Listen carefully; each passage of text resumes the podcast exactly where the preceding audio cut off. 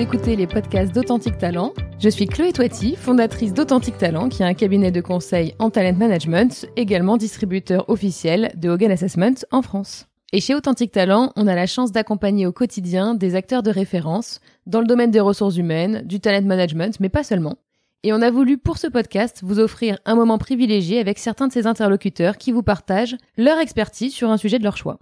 Aujourd'hui, je reçois Jérémy Lamry, CEO de Tomorrow Theory, qui vient nous parler de métavers.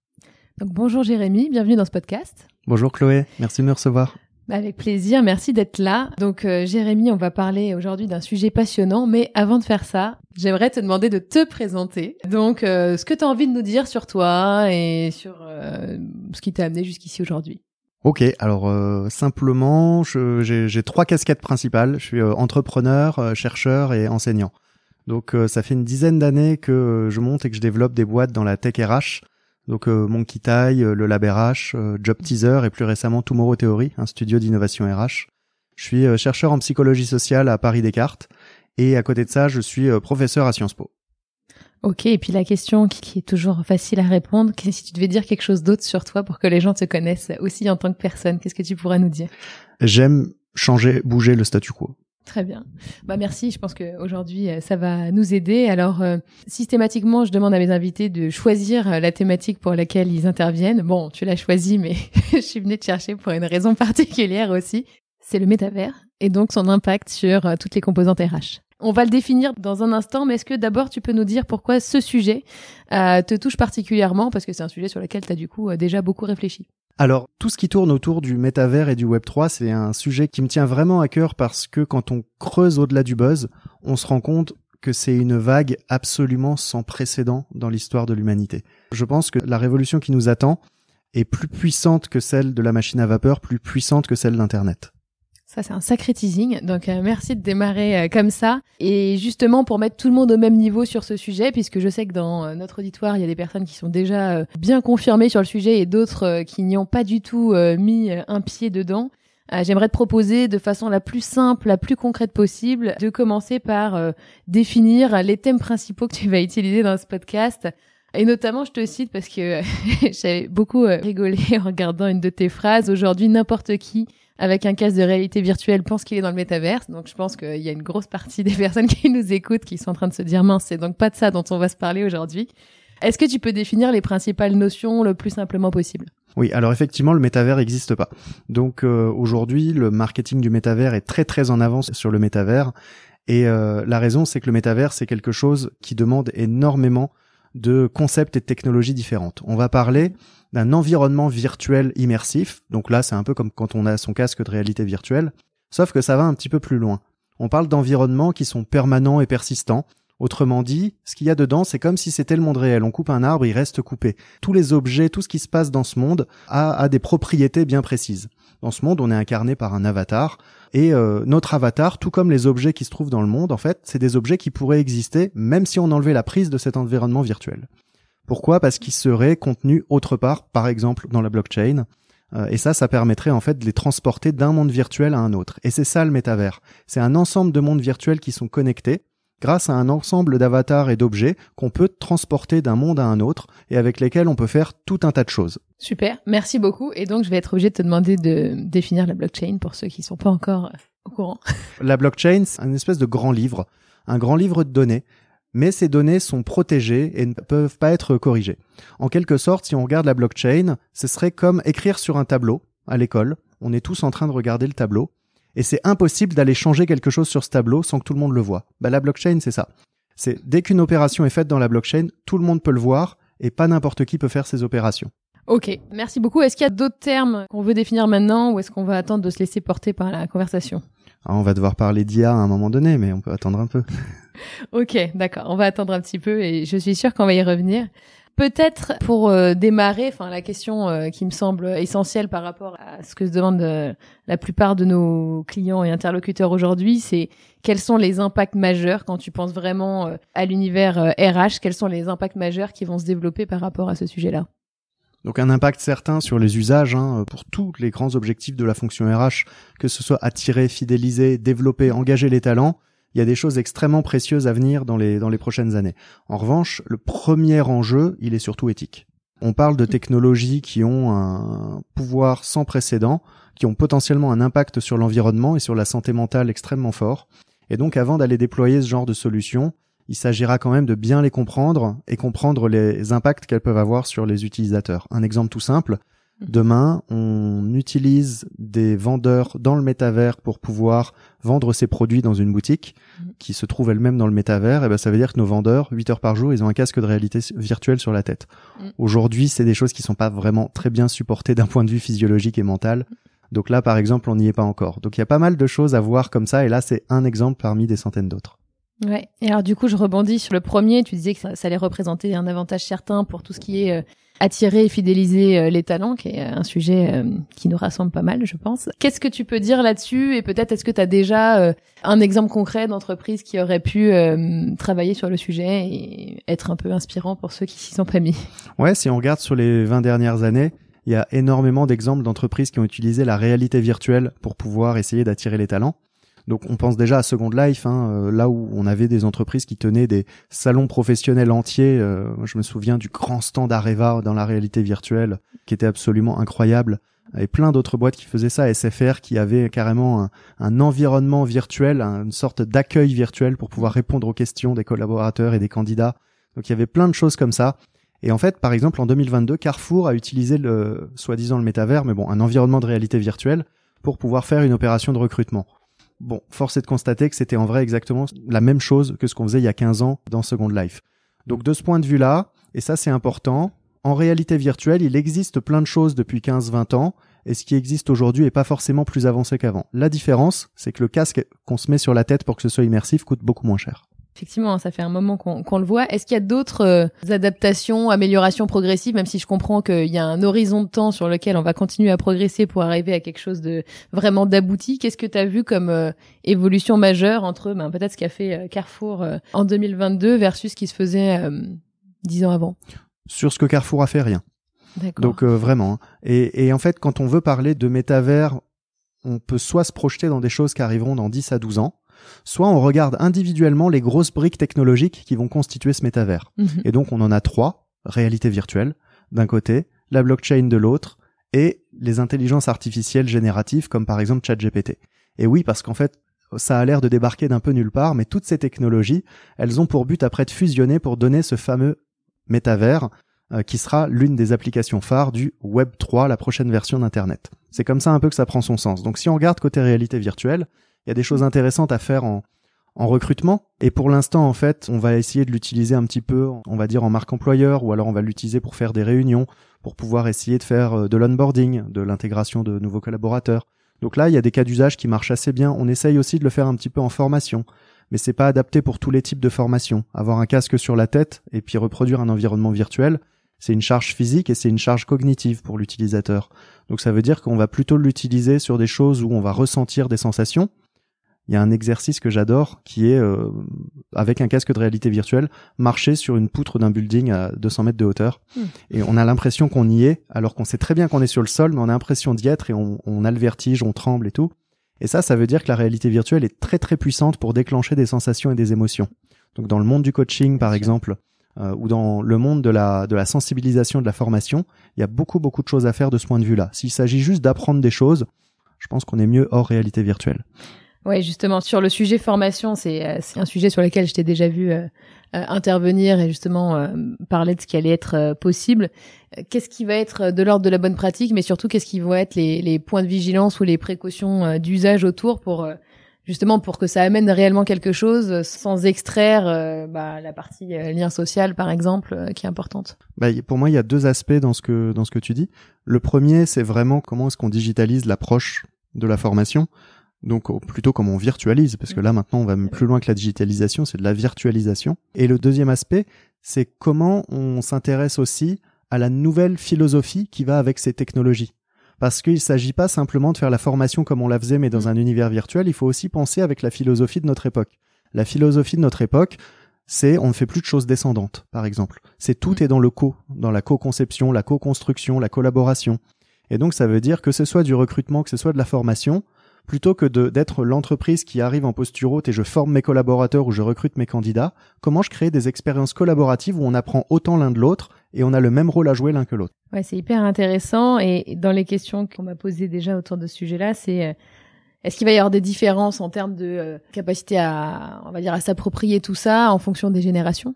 Je suis pas convaincu que ce soit une histoire de génération. Forcément, là, on a des générations qui arrivent, qui sont nées avec des, euh, des portables dans les mains, et le, smartphone, c'est plus évident pour elles. Après, en ce qui concerne la réalité virtuelle, bah, on se rend compte en fait que euh, c'est pas tellement une histoire de génération, c'est vraiment plus une histoire de valeur, de perception, de confort. Et là, ça traverse un peu tous les âges. Donc je pense que dans les années qui viennent, on aura des personnes très jeunes qui refuseront la réalité virtuelle et euh, des personnes bien plus âgées qui seront fans de la réalité virtuelle. Ça sera vraiment transgénérationnel et je pense pas que ce sera comme ça que se fera le découpage.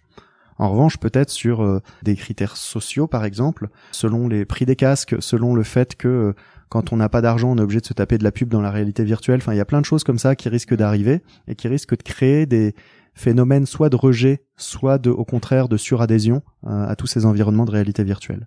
Ouais, c'est hyper intéressant. Je rétro-pédale sur la partie recrutement parce que tu voilà, tu nous faisais euh, réfléchir sur le fait que ça n'avait pas été révolutionnaire entre guillemets en termes d'amélioration pour euh, certains sur les dernières années. Comment tu projettes ça? Qu'est-ce que tu vois déjà de ce à quoi ça pourrait ressembler dans une dizaine d'années? Je pense au recrutement. Enfin, je pense vraiment euh, sur le plan des résultats, c'est-à-dire qu'est-ce que ça va apporter de plus à l'entreprise, mais aussi en termes d'expérience candidat. Oui, bah en fait, quand on regarde la réalité virtuelle simple, on se rend compte c'est vite assez limité. D'une part parce que la qualité de l'environnement qu'on peut euh, utiliser, elle est elle-même encore euh, assez limitée parce que euh, c'est une histoire de puissance des casques mais aussi de puissance du réseau. Et donc là-dessus on peut pas faire encore exactement ce qu'on veut, mais surtout c'est aussi une histoire d'intelligence de ces environnements. Aujourd'hui, voir se balader dans un environnement avec des objets, bah, c'est bien quand on est dans Minecraft, mais quand on veut vivre une expérience de recrutement, il faut autre chose. Et donc c'est pour ça que l'intelligence artificielle arrive. Un exemple, les intelligences artificielles comme ChatGPT aujourd'hui, elles sont capables de passer ce qu'on appelle le test de Turing. Le test de Turing, c'est un test qu'on fait passer à des machines pour euh, savoir si elles sont capables de converser comme un humain le ferait. Autrement dit, un humain qui converse avec ChatGPT, s'il ne sait pas que c'est ChatGPT croit que c'est un humain, pourrait croire que c'est un humain. Il se rend pas mm. compte que c'est une machine. Ça, c'est passer le test de Turing. ChatGPT est l'une des premières IA capables à grande échelle de passer le test de Turing. Ça veut dire que dans quelques années, on pourra dans un contexte de recrutement ou dans un contexte de formation, mettre des avatars qui sont des bots, autrement dit des IA, qui s'adressent à nous et qui échangent avec nous et qui s'adaptent à ce qu'on leur dit en temps réel. Et ça, ça peut créer des scénarios de recrutement hyper intéressants ou des scénarios de formation extrêmement riches qui s'adaptent à chaque fois au contexte. Et pour peu qu'on sache ce qu'on recherche en avant, on pourrait définir des critères, les mesurer et peut-être à la fin du processus de recrutement donner un score ou à la fin de la formation délivrer une compétence ou une certification de manière automatisée grâce à la blockchain. Donc c'est un peu dans ce sens-là qu'on peut aller dans les années qui viennent, mais ça impliquera nécessairement de faire fusionner ces trois technologies que sont réalité virtuelle, IA et blockchain. Ouais, tu parlais euh, du coût que ça peut avoir sur le plan plutôt, euh, on va dire environnement, et puis euh, tu soulignais aussi la précaution qu'il va falloir avoir autour de finalement tout tout l'encadrement, on va dire éthique. Est-ce que tu peux développer justement ce que tu as réfléchi autour de ce sujet-là? Oui, il y a quelques données assez simples. Si par exemple demain il fallait équiper l'ensemble des actifs français, à peu près 28 millions de personnes, avec un casque de réalité virtuelle, ce serait l'équivalent de la consommation énergétique de la ville de Montpellier pendant deux ans.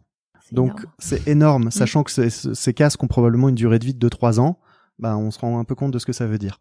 Donc euh, mm. c'est gigantesque et là on parle même pas de la consommation d'eau puisqu'on sait très bien que les appareils électroniques consomment énormément d'eau pour pouvoir fabriquer les processeurs et pour pouvoir fabriquer tous les composants qu'on utilise. Donc d'un point de vue environnemental, il y a une vraie question qui se pose, est-ce que ces casques viennent en complément de tout ce qu'on a déjà ou est-ce qu'ils vont remplacer d'autres appareils, d'autres technologies? Donc ça on n'a pas encore tout à mm. fait la réponse. On peut penser par exemple demain que ça remplacera pas du tout le téléphone et que ça remplacera pas du tout l'ordinateur, donc peut-être c'est un équipement supplémentaire. Donc c'est pour ça que ça peut être intéressant, au-delà du casque de réalité virtuelle qui correspond en plus au fait de vouloir quand même euh, se taper un environnement plein de pixels, mm. peut-être aller aussi explorer du côté de la réalité augmentée. La réalité augmentée, contrairement à la réalité virtuelle où on est dans un environnement plein de pixels, la réalité augmentée, on est dans la réalité, mais on voit des hologrammes grâce à des lunettes qui peuvent, euh, qui peuvent nous montrer des choses qui n'existent pas. Donc ça, c'est hyper intéressant parce que c'est moins lourd. Enfin, littéralement, c'est physiquement moins lourd, c'est des lunettes. mais c'est aussi potentiellement beaucoup moins énergivore euh, à construire, euh, à faire tourner.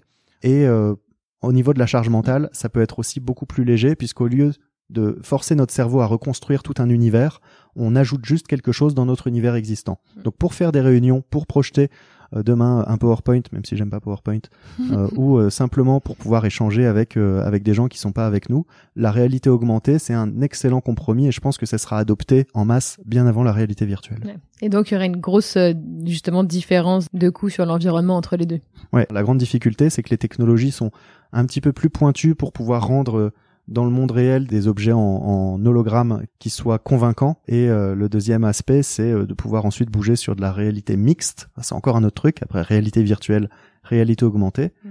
La réalité mixte, c'est le monde réel. On voit les hologrammes comme en réalité augmentée, sauf qu'on peut les manipuler, les modifier, comme dans Iron Man ou Minority Report. Ok, bonne référence. Et ça, par exemple, quand on va arriver dans l'industrie de demain ou même dans le travail intellectuel de demain, on manipulera ce genre d'interface et d'objets à longueur de journée. Je pense qu'on est à une dizaine d'années de ça, à peine. Ok, j'allais justement te poser la question de la timeline. Gartner, qui est une firme technologique extrêmement sérieuse sur ses prédictions, dans leur hype cycle, qui un peu prédit les tendances technologiques, pour eux, ils expliquent que le métavers tel qu'on vient de le définir, avec ces trois grandes briques technologiques, réalité virtuelle, blockchain et IA, on est à peu près à 10-12 ans de la fusion de ces technologies pour donner le vrai métavers. D'accord. Alors, qu'est-ce que tu recommanderais aujourd'hui? Bon, c'est une question que je pose sur à peu près tous les sujets, donc la réponse est libre. Mais ce serait quoi les trois conseils que tu donnerais à euh, un DRH d'une entreprise qui a pas encore eu le temps de s'y intéresser? Ce serait quoi les, les, les premiers conseils? Bah, Premier conseil, c'est arrêter de penser au métavers et penser plutôt aux trois briques dont on a parlé. Mm. Réalité virtuelle, blockchain et IA. Parce que même si le métavers, ça a l'air d'être un buzz et que c'est dans dix ans, les autres briques, elles, elles arrivent. C'est aujourd'hui, il y a déjà des entreprises qui commencent à certifier des compétences en NFT. La réalité virtuelle se démocratise, qu'on le veuille ou non, et l'intelligence artificielle générative, comme ChatGPT par exemple, maintenant que Microsoft a mis la main dessus, Microsoft, avec Office, c'est un milliard d'utilisateurs, et donc ChatGPT va être intégré par défaut dans Office. Donc dans quelques mois, on a d'un coup un milliard d'utilisateurs susceptibles d'utiliser ce type de technologie.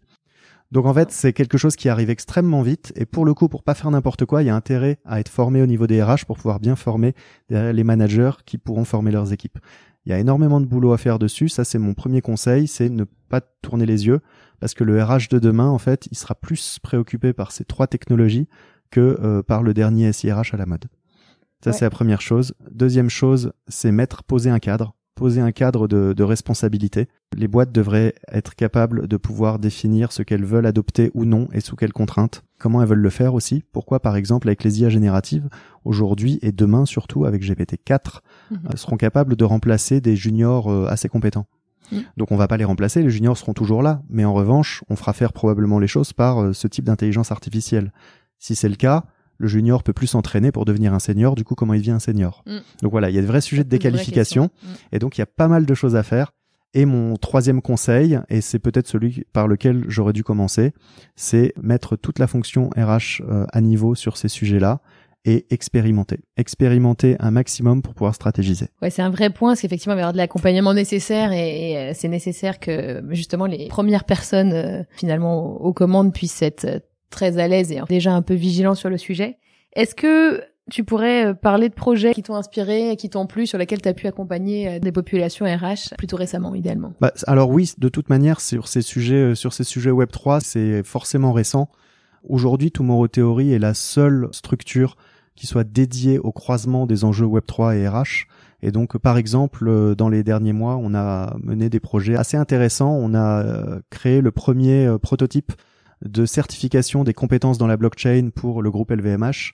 On a mené pour euh, Mazar, qui est un très gros cabinet d'audit et de conseil, une étude de faisabilité pour permettre de changer le système de promotion qui est classiquement dans les mmh. cabinets un système de promotion à l'ancienneté vers un système de promotion par la compétence grâce à la blockchain. C'est un projet euh, monstrueux et là en fait on n'était que dans l'étude de faisabilité. On se rend compte qu'il y a énormément de prérequis sur tout ce genre de grands projets, ne pas négliger l'étude de faisabilité. Et après, on peut euh, on peut parler de projets qui sont un peu plus prospectifs, comme avec un énorme groupe espagnol où on a là essayé de recréer complètement de A à Z ce que pourrait être la philosophie et les process de marque employeur et de recrutement mhm. dans un environnement virtuel ouvert. Donc là encore, on en est à l'étude de faisabilité et c'est quelque chose qui, je pense, prendra des années avant de devenir une réalité coûtera probablement euh, très très cher. Et euh, c'est d'autant plus un projet sensible que les technologies évoluent au mois le mois, et donc il faut en permanence remettre à jour le cahier des charges et les contraintes avec lesquelles on joue. Effectivement, ça a l'air d'être un gros, euh, gros, gros boulot par rapport au projet que tu citais avec euh, Mazar. Tu dis que vous en étiez au stade de l'étude de faisabilité. Est-ce qu'ils ont décidé d'avancer derrière?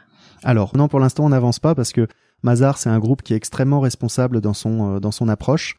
C'est un groupe en fait qui devant des cabinets comme PwC ou EY a des gros enjeux d'attractivité mm. et donc a besoin de faire les choses bien. Donc là, pour l'instant, on en est surtout au stade où on cherche à, comprendre, hors technologie, comment faire pour en fait euh, rester toujours aussi attractif et après voir comment la technologie peut aider, peut-être pas que sur le recrutement, à améliorer les processus parce qu'il y a aussi un enjeu de fidélisation. Et effectivement, euh, il y avait un autre sujet qui est très proche puisque euh, la suite logique du recrutement, c'est bien l'onboarding. Est-ce que vous avez pu accompagner des entreprises sur repenser toutes leurs pratiques autour de l'onboarding? Alors oui, on, en a beaucoup parlé. pour l'instant, on n'a pas euh, terminé de projet sur euh, sur l'onboarding version Web 3 pour la simple et bonne raison que moi-même je suis pas encore complètement convaincu. Pourquoi? Parce qu'en fait euh, aujourd'hui quand on va parler d'onboarding version Web 3, on pourrait utiliser des IA génératives pour créer des assistants d'accompagnement extrêmement puissants. On pourrait utiliser la blockchain pour pouvoir créer tout un tas de processus sécurisés et automatisés par des smart contracts et on pourrait utiliser la réalité virtuelle pour compenser les moments où euh, le nouveau collaborateur ne fait pas de présentiel. Mhm. Et donc il y a plein de choses à faire comme ça, sauf que euh, sur ces trois technologies, on n'a pas encore tout à fait les services dont on a besoin. Et au niveau RH, on n'a pas du tout le niveau d'acculturation dont on a besoin. Donc moi, je suis pas confiant de faire tourner des process où euh, on a autant d'incertitudes. Donc c'est encore du work in progress. Et je pense que la fonction RH est à 18 mois de ce genre de sujet. Ok. pour que ce soit bien fait. Hein. À chaque fois, moi, c'est la contrainte, c'est pour que ce soit bien fait. Très vite dans 18 mois pour avoir la suite. Ok, merci. C'est quoi les, les fausses bonnes idées que tu dois entendre régulièrement sur ce sujet? Recruter dans le métavers. D'accord. Pourquoi? Parce que déjà, il y a personne dans le métavers.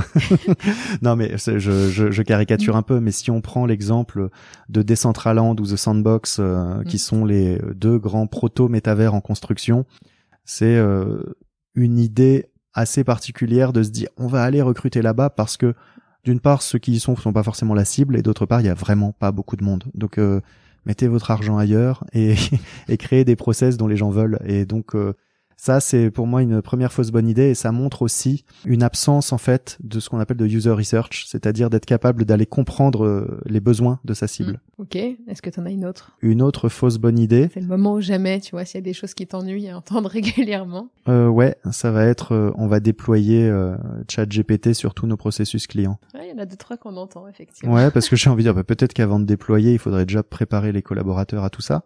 Et puis mm. après, peut-être étudier l'impact sur les tâches et l'emploi. Mm. Et puis euh, peut-être euh, également euh, benchmarker un petit peu, parce que ChatGPT est puissant, mais on est au début d'une nouvelle vague. Dans l'année qui vient, il va probablement se créer une quinzaine d'IA de ce type, de, des IA génératives de texte. Par exemple, on va avoir Lama de Facebook, il va y avoir Baidu qui va avoir sa propre IA générative. On a pas mal de modèles qui sont en train de sortir, un modèle européen qui se veut plus éthique by design par défaut. Donc ça c'est aussi des choses des choses intéressantes. Donc avant de sauter sur la technologie OpenAI parce qu'elle est hyper utile et productive, moi j'étudierais d'abord l'impact potentiel sur les emplois, sur les tâches, sur le risque de déqualification des profils et derrière je commencerai par quelques petites expérimentations pour pouvoir faire un vrai retour d'expérience en conscience et en responsabilité. Ouais, ouais, effectivement. Je pense qu'il y, y, a beaucoup de sujets qui se, qui se mûrissent, qui se réfléchissent et pour sortir un peu des effets de mode. Et je crois que c'est ma dernière question, mais je veux pas te faire de fausses promesses. Quels sont les freins principaux que tu rencontres aujourd'hui quand tu parles de ce sujet? Il y en a trois. Mhm. Le manque d'intérêt réel, le manque de temps à y consacrer, le manque de budget. Mais c'est un peu classique dans la fonction RH. La fonction RH est historiquement sous-staffée et surtout face à des sujets innovants pour lesquels euh, la fonction RH a pas forcément été préparée et a pas forcément prévu le budget. C'est très très dur de les prendre en cours de route. Et donc en général, ça tient pas du tout à un système, ça tient à quelques personnes qui vont faire avoir ce petit supplément d'âme pour pouvoir s'y intéresser et créer autour d'eux une petite communauté de gens qui vont prendre les sujets. Alors si jamais euh, parmi vous, il y en a qui souhaitent avoir beaucoup plus de précision, l'idée c'était vraiment de faire une introduction sur ce sujet. Je vous inviterai à bah, justement aller lire ton ouvrage euh, Jérémy qui s'appelle Métavers et RH, comment le Web 3 repense le futur du travail et des organisations. Est-ce que je l'ai bien dit? Waouh. ok.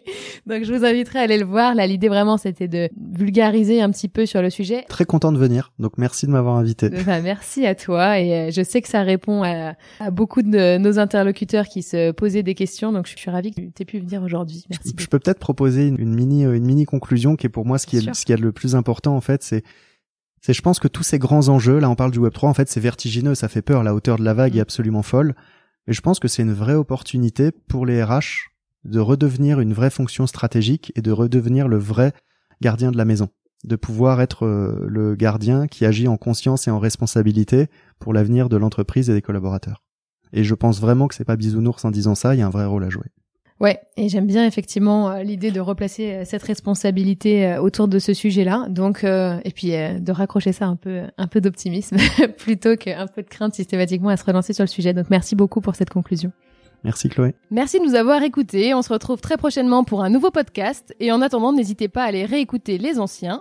Comme ces conversations sont riches, on a décidé de condenser l'ensemble des points clés de cet épisode sur une page que vous pourrez retrouver soit en cliquant sur le lien en description de cet épisode, soit sur le site authentictalent.fr. Suivez-nous sur notre site authentictalent.fr ou sur notre page LinkedIn. À très vite. Au revoir.